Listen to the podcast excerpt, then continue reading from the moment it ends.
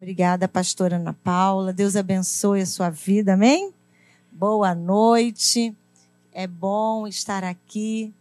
É bom podermos juntos louvar o Senhor, sentir a presença dele, parar, porque todo mundo parou, né? Quinta, vamos parar. Vamos à igreja, vamos adorar ao Senhor, vamos ouvir uma palavra, né? Assim, nós escolhemos a melhor parte. Você escolheu a melhor parte. Viu, Luana? Viu, Brenda? Viu, Eloá? Vamos abrir as nossas Bíblias no Salmo 126. Salmo 126. Nós vamos meditar. Pensou nesse salmo hoje, pastora? Hum, que bênção. Glória a Deus. Salmo 126. Já está ali projetado? Não? Ok. Todo mundo, a gente gosta de abrir a Bíblia, apesar de ter a tecnologia, né? É bom folhear a palavra de Deus. O texto está ali. Nós vamos ler então na Nova Almeida atualizada. É essa a tradução, a versão que nós estamos lendo. Diz assim: Quando o Senhor restaurou a sorte de Sião, ficamos como quem? Sonha. Então a nossa boca se encheu de riso e a nossa língua de júbilo. Entre as nações se dizia: grandes coisas o Senhor tem feito por eles. De fato, grandes coisas o Senhor fez por nós, por isso estamos alegres. Restaura, Senhor, a nossa sorte, como as torrentes no Neguebe, os que com lágrimas semeiam com júbilo ceifarão. Quem sai andando e chorando enquanto semeia, voltará com júbilo trazendo os seus feixes. Nós poderíamos fechar a Bíblia e sair. Que palavra direta, contundente e que já enche os nossos corações de alegria. Mas Vamos pensar um pouco a respeito desse texto. O Salmo 126 é um salmo que faz parte de uma coleção de cânticos. São 15 cânticos, que vai do Salmo 120 ao 134. Esses cânticos, eu não sei na sua Bíblia, aí na minha, lá na, na, no título, tá assim: consolo para os que choram. E embaixo tá assim: cântico de peregrinação. Em algumas outras versões está escrito assim: cântico de romagem. Em outras, cântico de, dos degraus. Então, o que significa isso? Quando o povo ia visitar, né, ia ao templo em Jerusalém, após o exílio babilônico, eles iam cantando essas canções, sabe? Então imagina aquelas famílias saindo de todos os cantos, né? Daquela região, indo a Jerusalém, e eles iam parando, e nas suas paradas eles iam cantando um desses salmos que a gente né, é, acabou de dizer, do 120 ao 134. E o Salmo 126 faz parte desta coleção. Então, qual é o contexto? Né? O povo, enquanto esteve no exílio babilônico, durante 70 anos, eles foram convocados e estimulados a constituir famílias, a plantar, a construir casas, a dar os seus filhos em casamento, né? Tá lá em Jeremias 29 a gente lê isso.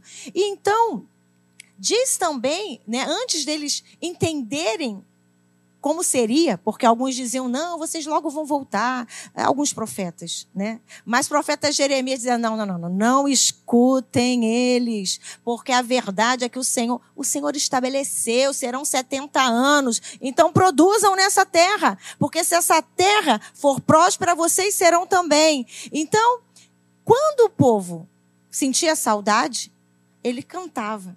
E o Salmo 137 retrata esse esse essa tristeza por estar longe da terra. E diz lá no Salmo 137, no verso 1, que as margens dos rios de Babilônia, nós nos assentávamos e chorávamos, lembrando-nos de Sião.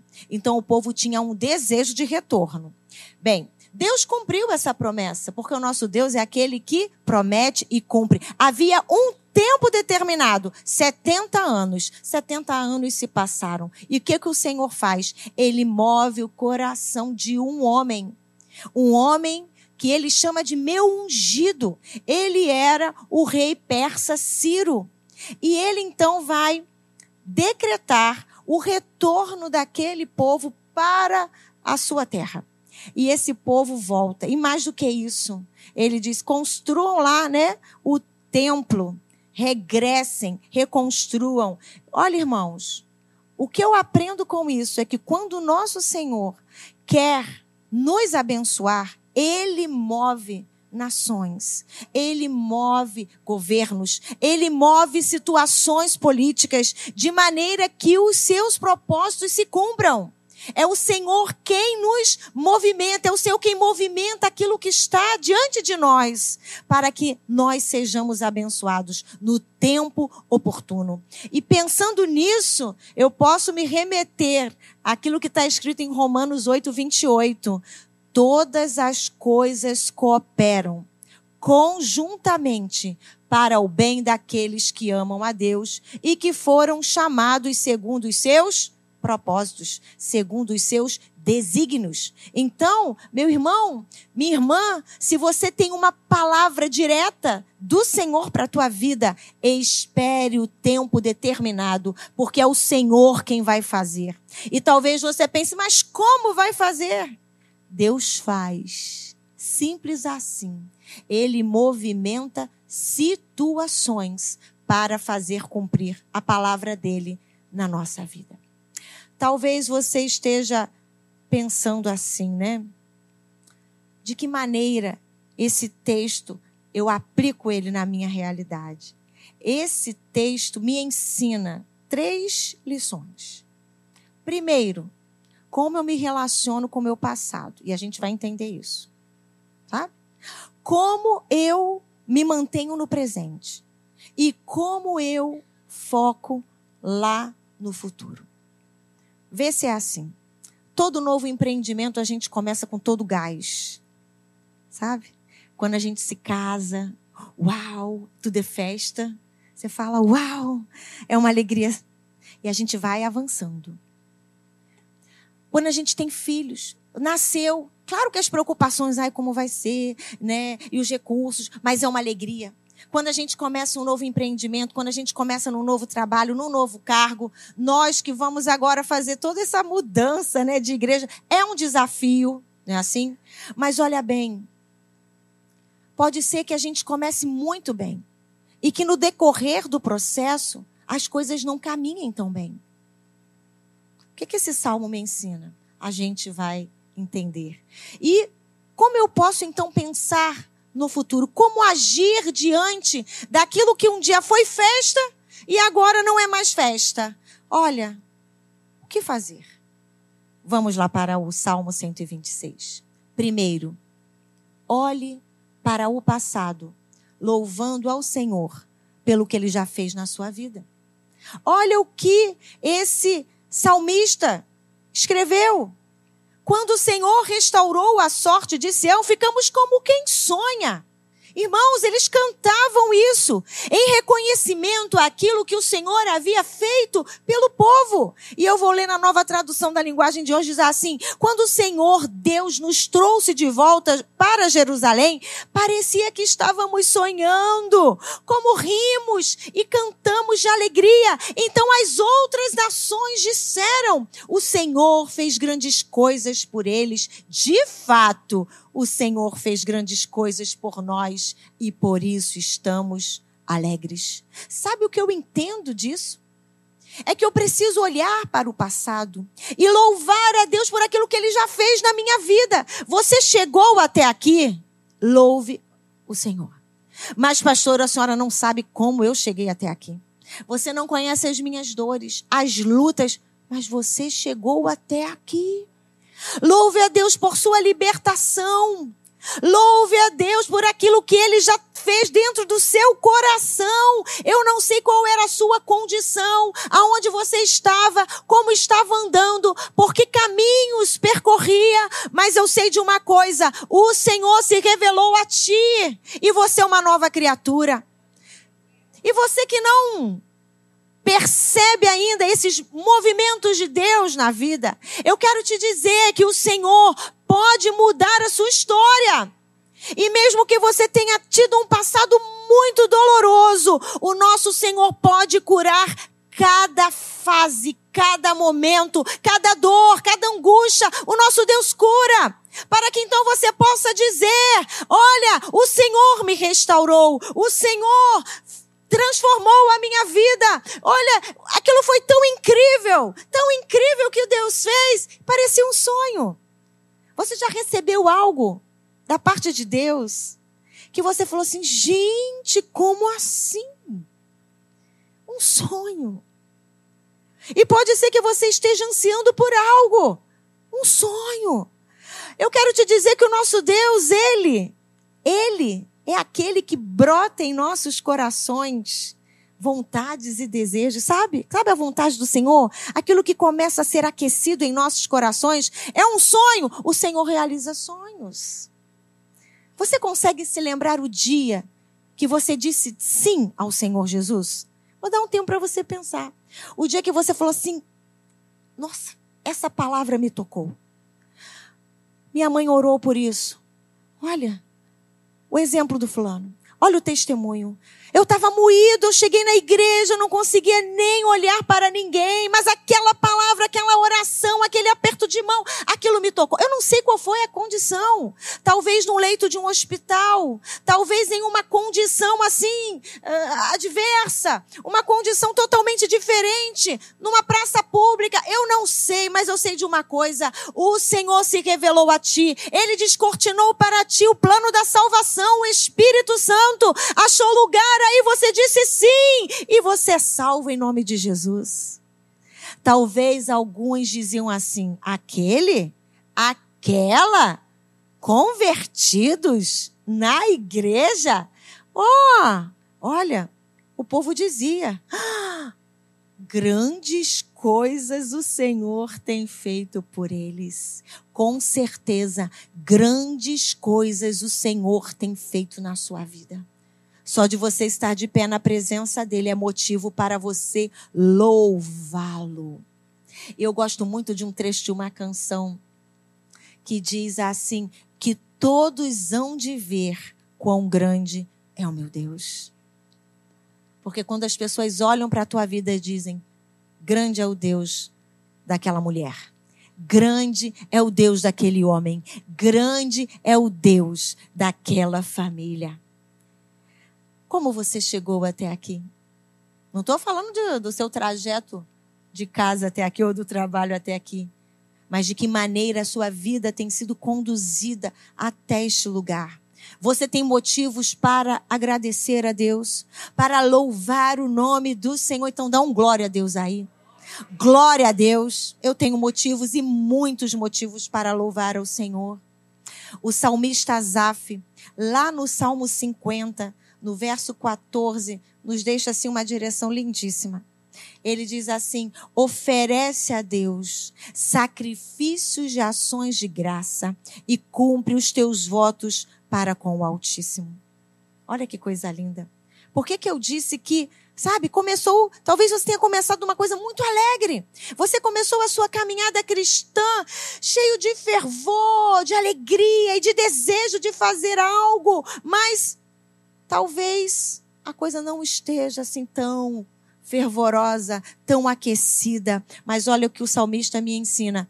Oferece sacrifícios de ações de graça. Tá com muita dificuldade? Ações de graça. Tá vivendo um momento dramático? Ações de graça, porque grande é o Senhor na tua existência. Oferece sacrifícios de louvor a Ele. Cumpre os teus votos. Eu fico pensando né? Sabe aquelas juras de amor que a gente faz ao nosso Senhor quando o nosso coração está aquecido? Ah, Senhor, eu vou deixar isso. Ah, Senhor, eu vou abandonar aquilo. Não, Senhor, eu vou me dedicar. É o que a gente faz. E o salmista está nos convidando. Você fez votos, fez juras de amor ao teu Senhor, então cumpre os teus votos com o Altíssimo. A gente está terminando o ano.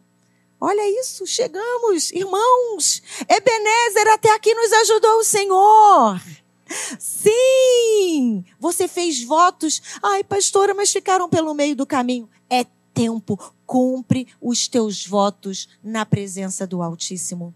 traga à sua memória aquilo que pode dar esperança. Então, quando a gente olha para o passado, nós devemos dar glórias a Deus por aquilo que ele já fez. Amém? Por isso, aquilo que o Senhor fez restaurou a sorte de Sião. Eles ficaram como quem sonha. E não era algo que só eles percebiam, o livramento, a libertação, a restauração, né? Então, as pessoas também diziam: quão grande é o Deus daquele povo. OK? Olhamos para o passado com gratidão, com louvor no coração, com hinos de agradecimento ao nosso Deus. E aí, o salmista continua. E a gente vai lá para o verso 4. Olha bem, não sei se você notou, a coisa está lá em cima. Uou, estamos alegres. De repente, restaura, Senhor, a nossa sorte, como as torrentes no Negueb. Mudou alguma coisa. E eu aprendo outra lição. Eu preciso olhar para o presente com súplicas, com orações. Como assim, pastora? Pensa aqui comigo. A gente que já tem um pouco mais de experiência, já vivemos um pouco mais. A vida não é uma constância. Não é constante. Nós estamos aqui, você aí, né? A gente saiu ali, alguma coisa pode acontecer, mudou tudo. Um telefonema mudou tudo. Uma freada brusca mudou tudo. Não é uma constância. A vida é marcada por momentos bons, alegres, festivos, mas é marcada por momentos muito difíceis. Faz parte da existência. Agora, o mesmo salmista que estava exultante, né, louvando pela libertação do cativeiro, ele contempla a realidade. Existe uma realidade diante dele. E diante daquela re realidade, ele então ora ao Senhor é uma súplica. Restaura, Senhor, a nossa sorte, como as torrentes do Negueb. O passado de glória tinha se transformado em um deserto. Mas eu vou explicar por que, a gente chega a essa conclusão. O povo retornou à, à sua terra, o templo foi reconstruído, mas outros desafios se levantaram chegaram desafios. Então, para aqueles que receberam filhos, que bênção ser mãe, que bênção ser pai. Mas tem desafios, muitos desafios, né? Até, opa, uh, deu certo. Se casou, que alegria! Quantos desafios! Eu fiz 30 anos de casada semana passada, irmãos. Celebrei com a igreja de Jacarepaguá. Ebenezer, muitos desafios, sabe? Muitos, né? É a vida. Então, vamos pensando, ó, o salmista está percebendo algo. As vitórias do passado não eram suficientes para torná-lo vitorioso no presente. Ó, e por isso o que, que ele fez? Clamou a Deus e clamou ao Senhor pedindo restauração e renovo para aquele momento. Pode ser que você esteja vivendo um momento seco, árido, difícil, um momento dramático, algo que você não esperava. Mas olha o que você deve fazer. Olha para o presente com súplicas, porque o mesmo Deus que atuou no passado é o Deus que vai atuar hoje, porque tem um futuro, um amanhã te esperando. Aleluias.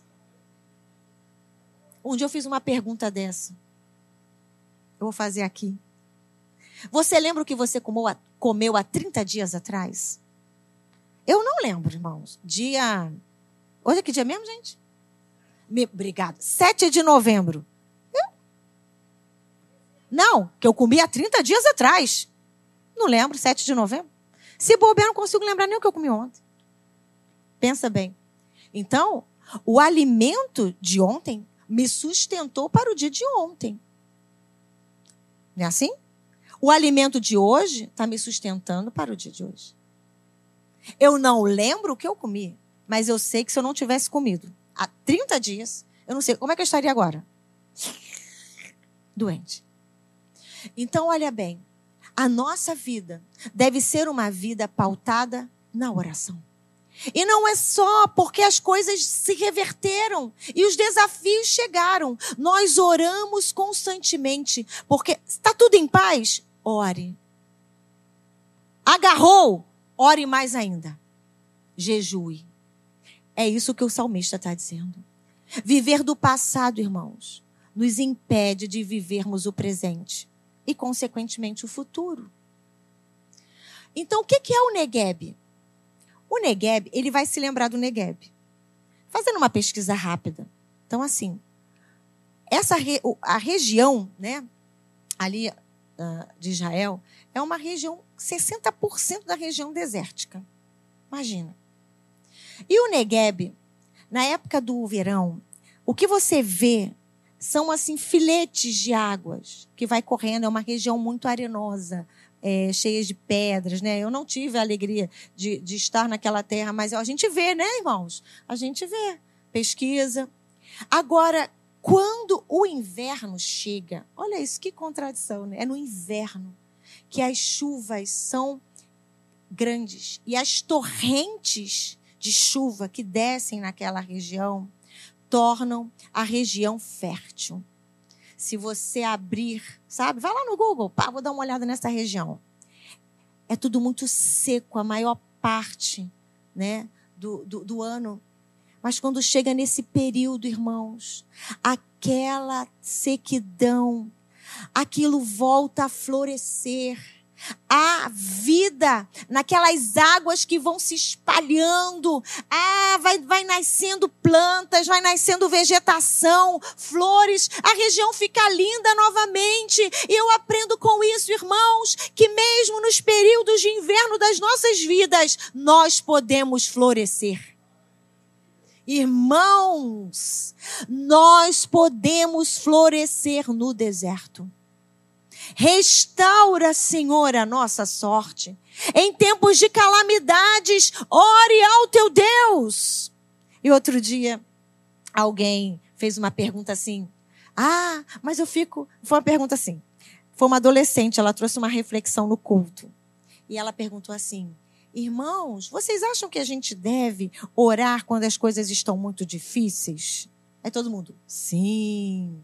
Mas tem pessoas que só oram quando as coisas estão muito difíceis, é verdade? É verdade. Ai, que vergonha. Não deveria estar orando só quando as coisas estão difíceis. Não, irmãos continue orando. Se agarrou, se a coisa ficou estranha, isso pode ser uma situação que o Senhor tem permitido para que você o busque, porque quando nós oramos, nós buscamos a face do Senhor. Nós nos encontramos com Ele, os nossos corações, os nossos ouvidos ficam mais abertos para ouvi-lo. Então transforme essa situação em um altar, em um altar de adoração ao Senhor. Dê a Ele os seus, as suas ações de graça, o seu sacrifício sacrifício e renove os seus votos. E o salmista também nos ensina, o Asaf, lá no Salmo 50, no verso 14, que nós falamos, não é assim? Agora no verso 15, sabe o que ele diz? É o Senhor dizendo, através daquele homem, invoca-me no dia da angústia, eu te livrarei e tu me glorificarás. Dá um glória a Deus aí, igreja. Glória a Deus. No dia da angústia, não fique, ai, poxa vida, que vergonha. Quando tudo estava bom, não estava buscando o Senhor. E agora estou eu aqui clamando. Clame! Porque o Senhor vai ouvir as suas orações. E sabe o que, que significa invocar? Significa pedir auxílio. É trazer de fora para dentro o auxílio de Deus. Invoca-me no dia da, da angústia. Quem mais? Poderia nos ajudar senão o Senhor? Quem mais? O que te faz duvidar que o Deus que ontem promoveu coisas maravilhosas na sua vida não vai te ajudar hoje ou amanhã? O mesmo que fez ontem está fazendo hoje e vai fazer amanhã. Mas talvez você pense: eu fiz escolhas erradas. Não deveria ter tomado tal direção não era a direção de Deus, eu não conhecia o Senhor, ou mesmo conhecendo, não fiquei atento aos sinais. Aí eu me lembro do profeta Jonas. Que vida que me ensina. Aquele homem estava indo para Tarsis, desobedecendo a voz de Deus, que tinha dito para ele ir para Nínive. Não é assim? Ele toma um navio, ele está indo totalmente na contramão daquilo que o Senhor havia mandado ele fazer. E aí a gente sabe que houve aquela tempestade toda e todo mundo está rogando lá os seus deuses e, e nada, e Jonas está dormindo. É chamado, vamos tirar a sorte. Aonde é que está o problema? Tum, Jonas. Ele reconhece, é lançado ao mar. Ele vai parar dentro da barriga de um grande peixe. Primeiro dia, Jonas quieto. Segundo dia, Jonas quieto. No terceiro dia, diz o texto, que Jonas invoca o nome do Senhor. Ele faz a sua oração. Ele pediu socorro ao Senhor. Foi no terceiro dia. Por que não no primeiro? Por que não no segundo? Ai, eu fico imaginando o meu Senhor, o nosso Deus, olhando para ele, né? Se fosse a gente, brincadeira, hein? Mas tu, só agora tu tá me pedindo socorro. Mas, mas tu tem um coração muito do ruim mesmo. É assim? Talvez a gente fizesse essa. Ah, mas o nosso Deus prontamente ouviu a oração daquele homem e respondeu. Não tem problema se você ainda não se ligou que precisa buscar.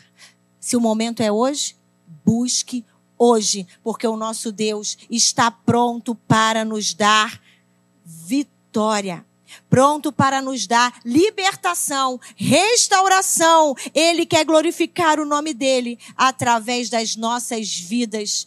E isso nós vamos conquistar em oração. Por isso, o salmista diz: Restaura, Senhor, a nossa sorte, como as torrentes no Negueb. Traz vida, Senhor, ao nosso deserto. E por fim, nós temos aqui uma terceira, um terceiro aprendizado, uma terceira lição. Continua o texto, versos 5 e 6. Os que com lágrimas semeiam, com júbilo ceifarão. Quem sai andando e chorando enquanto semeia, voltará com júbilo, trazendo os seus feixes. Então, ao olhar para o passado, louvando a Deus por aquilo que ele já fez, eu penso no meu presente, né? Analiso o que eu estou vivendo e coloco isso diante do Senhor com orações e súplicas. E quando eu olho para o futuro, eu olho o futuro com esperança. Percebe isso no texto? Então ele olha para o passado com gratidão, para o presente ele está suplicando e agora ele está olhando para o futuro com esperança. Sabe o que significa isso, meus irmãos? Se o projeto de ontem não deu certo, não significa que o de amanhã vai fracassar. O sucesso ou o fracasso vai depender da sua semeadura. Porque ele está dizendo aqui, a coisa está difícil. Ele não está semeando assim, festivo. Não tem uma fé. Ele está semeando com lágrimas. Porque semear dá trabalho.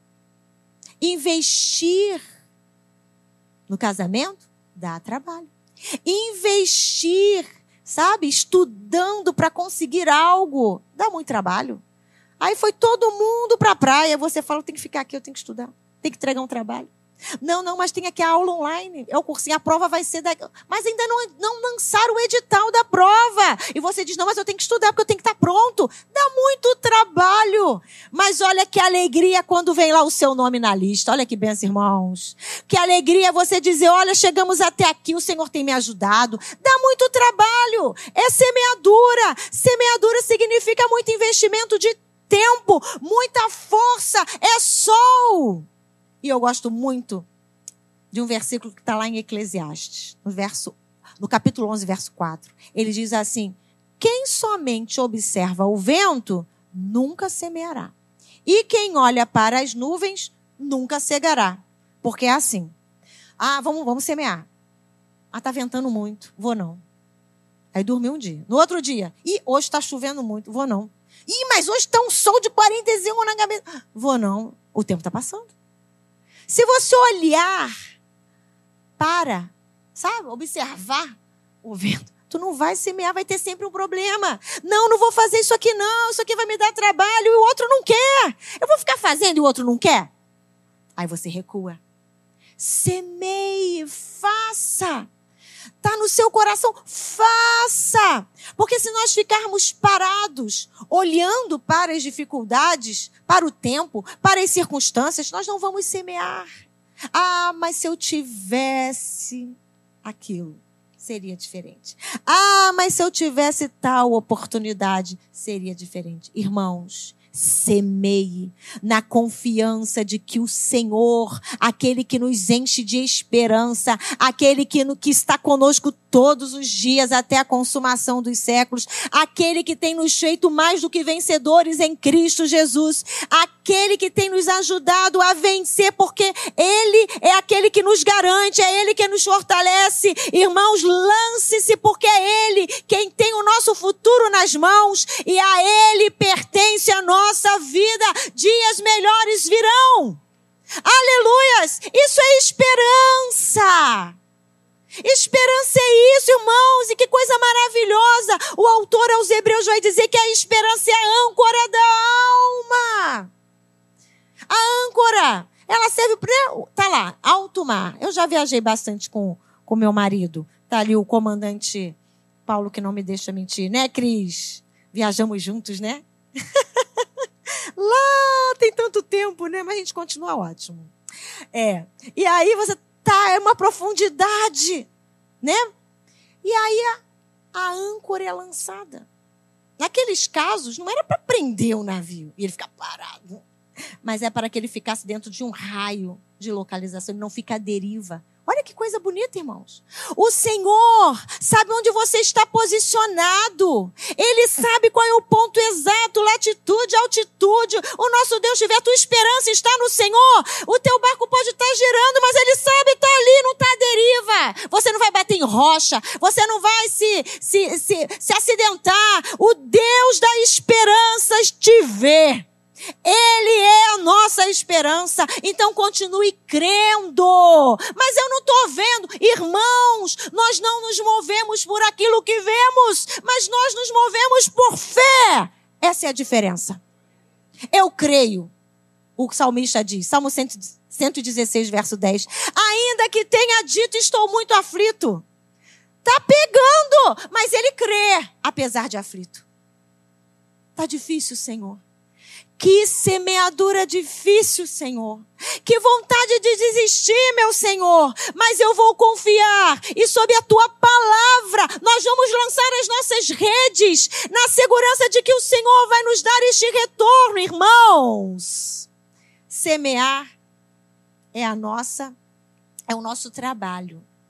É o nosso dever. Agora quem faz brotar a vida é o Senhor o semeador lança. Não é assim? Ele lança, está chorando e está semeando. Ele está chorando e está semeando. Ele não sabe o que vai acontecer com aquela semente. Aquela semente tem todo o potencial para germinar. Quem dá vida é o Senhor Jesus. É Ele quem faz brotar. A vida está nele. Semear significa ação. Haja, haja em fé. Ora e age. Ora são. A semeadura exige abnegação, exige sim sacrifício, planejamento, perseverança. Olha bem. Porque além de sair a semear, ele está chorando. Ele está regando o solo duro com lágrimas. Agora olha que coisa linda se a semeadura é regada com lágrimas, a colheita é feita com júbilo. Irmãos, tá chorando, louve. A gente não cantou? Cantou. Cantamos isso, né? Cantamos. Como é que você canta isso? Com o coração consciente do que está sendo cantado. Com muito louvor, irmãos. Porque Deus está à frente. É Ele que abre o mar. É Ele que faz caminho no deserto. É o nosso Deus. Este é o nosso Deus. A recompensa da colheita é muito maior do que o sacrifício da semeadura. É muito maior. A alegria do Senhor, ela é a nossa força. Por isso, o investimento que você está fazendo lá na sua família, talvez com lágrimas, terreno é duro, arenoso, pedregoso. Continue semeando, continue. Porque se nós confiarmos no Senhor, nós certamente colheremos com muita alegria. Você vai se lembrar e falar: Nossa, foi tão difícil. Mas o Senhor me abençoou. O Senhor me deu vitória. Vai até esquecer que foi tão difícil. Vai dizer: valeu a pena ter insistido, perseverado. Valeu a pena continuar crendo, porque o nosso futuro, ele é está no Senhor e sobre o nosso Deus nós depositamos a nossa esperança, porque ele nos vê. Diz o texto, que está lá em Filipenses 2, 3, 13, que o Senhor é aquele que opera em nós o querer e o efetuar, o realizar. Este é o nosso Deus. Então hoje, o Salmo 126 nos ensina que nós devemos louvar ao Senhor, olhando para o passado, louvar ao Senhor por aquilo que ele já fez. Louve. Agora, no tempo presente, suplique, ore ao Senhor. Faça, sabe, do seu presente uma vida de oração e o futuro creia com esperança de que o teu futuro pertence ao Senhor.